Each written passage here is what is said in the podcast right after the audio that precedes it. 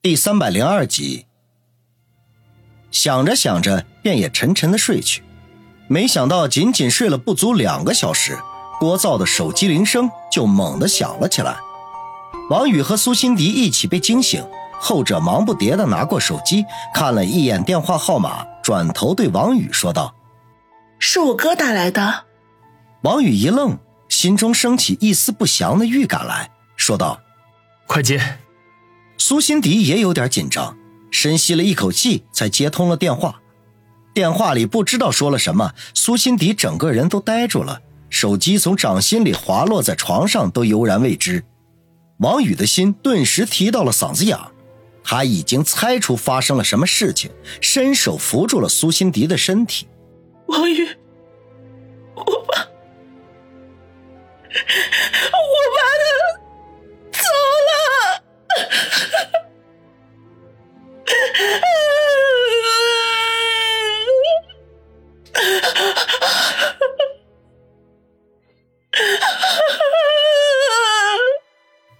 苏辛迪喃喃的说道：“当‘走了’两个字出口之后，便也再也控制不住，嚎啕大哭了起来。”王宇一把将他搂进怀中，拍了拍他的后背，说道：“哭吧，哭出来会好受些。”苏辛迪一面放肆的大哭，一面断断续续的说：“王宇，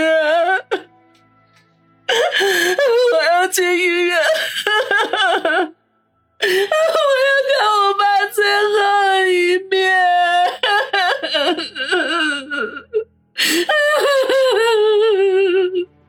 两人再次出现在第一人民医院高级病房门前的时候，病房的里里外外都站满了人。男女老少熙熙攘攘，看样子应该都是苏城的亲属。他们每一个人都满脸的悲痛，至于是否发自内心，那就没人知道了。王宇护着苏辛迪推开人群，冲进病房里，只见苏城安静地躺在病床上，身上盖着白色的布单。一名医生在和苏新志说着话，大概是交代苏城忽然去世的情况。苏新志嘴唇紧闭，一言不发。只是不断的点头，蓝姨被两名年轻的女子搀扶到了一边的沙发上，她已经哭的都没有力气了，整个人都是像失去了魂魄一般。苏辛迪冲到床前几步外站定，强忍着不让泪水流下来，哽咽的说道：“爸，你就扔下小迪走了吗？”小弟真的舍不得你呀！他这么一说，病房里的其他人都被感染到，跟着哽咽了起来。王宇扶住苏辛迪说道：“辛迪，去见苏叔叔最后一面吧。”苏辛迪嗯了一声，一步一停的走了过去，颤抖着伸出手，缓缓的揭开了盖在苏城面部的白色床单。没想到，就在这个时候，苏新志忽然说道：“小迪，还是不要看了，让爸安心的上路吧。”苏辛迪的动作一僵，呜咽的说道：“哥，你真的忍心不让我见爸最后一面吗？”苏心志一时语塞，叹口气，不再出声。苏辛迪继续将床单掀起，目光缓缓地落在苏成的脸上，随即哭泣声戛然而止，脸色瞬间大变，抬起头冲着跟苏新志说话的那名医生尖声地叫道：“这是怎么回事？我爸的脸怎么是这样的？”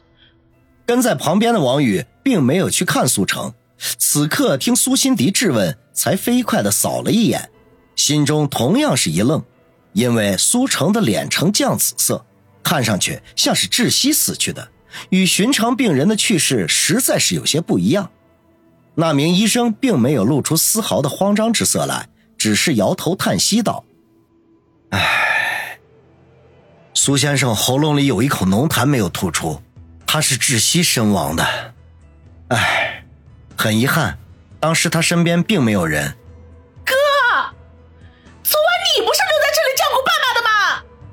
苏辛迪怔了怔，又转向苏辛志，大声的质问。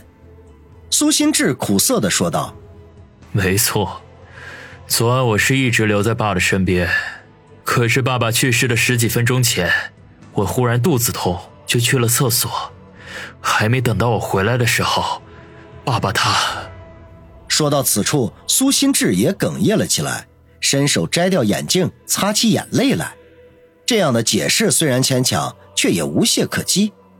苏辛迪的身子摇晃了一下，一口气没有上来，就向后栽倒过去。幸好王宇跟在他身边，忙不迭的一把抱住他。苏心志见状，嘶哑着声音说道：“王宇，你先把小迪扶到走廊里去吧。”王宇点点头，抱着苏辛迪退出房间。这是苏成住院以来，苏心志第一次和他说话，他心中不期然的升起一丝怪异的感觉来。很难用言语来形容。虽然都有心理准备，可是苏成忽然辞世，仍旧造成了不小的冲击。尤其是苏心迪悲伤过度之下，居然晕倒在了王宇的怀中。无奈之下，王宇只得将他搀扶到走廊里。等他悠悠醒来的时候，苏心志已经从病房里走了出来，安排人员准备后事。灵堂设置在苏家的府邸春城郊外的一个私家宅邸。占地数十亩，建筑透着古香古色。王宇久闻这里大名，却还是第一次来此，心中震撼之余，也对苏家的实力有了新的认识。在寸土寸金的都市，能够占据这样一块土地，那本身就说明了问题。可惜的是，这块土地的主人已经撒手人寰，再多的荣华富贵也成为了过眼云烟。苏城的后世采用了很传统的方式，就像是这座仿古的府邸一样。苏城的死讯在几个小时之内传遍全城，一时间商界大鳄、政府高官、社会名流纷纷而至进行拜祭。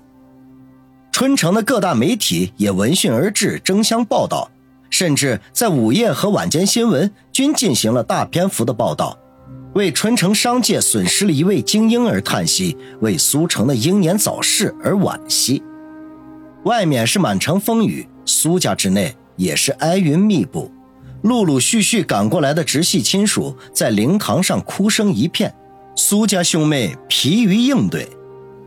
难挨的一天终于过去，夜晚姗姗而来，来客们渐渐离去，亲人们的悲戚也随之平息。偌大的苏家府邸恢复了几分平静，苏心迪已经疲惫不堪，在王宇的陪伴下回到了自己的闺房休息。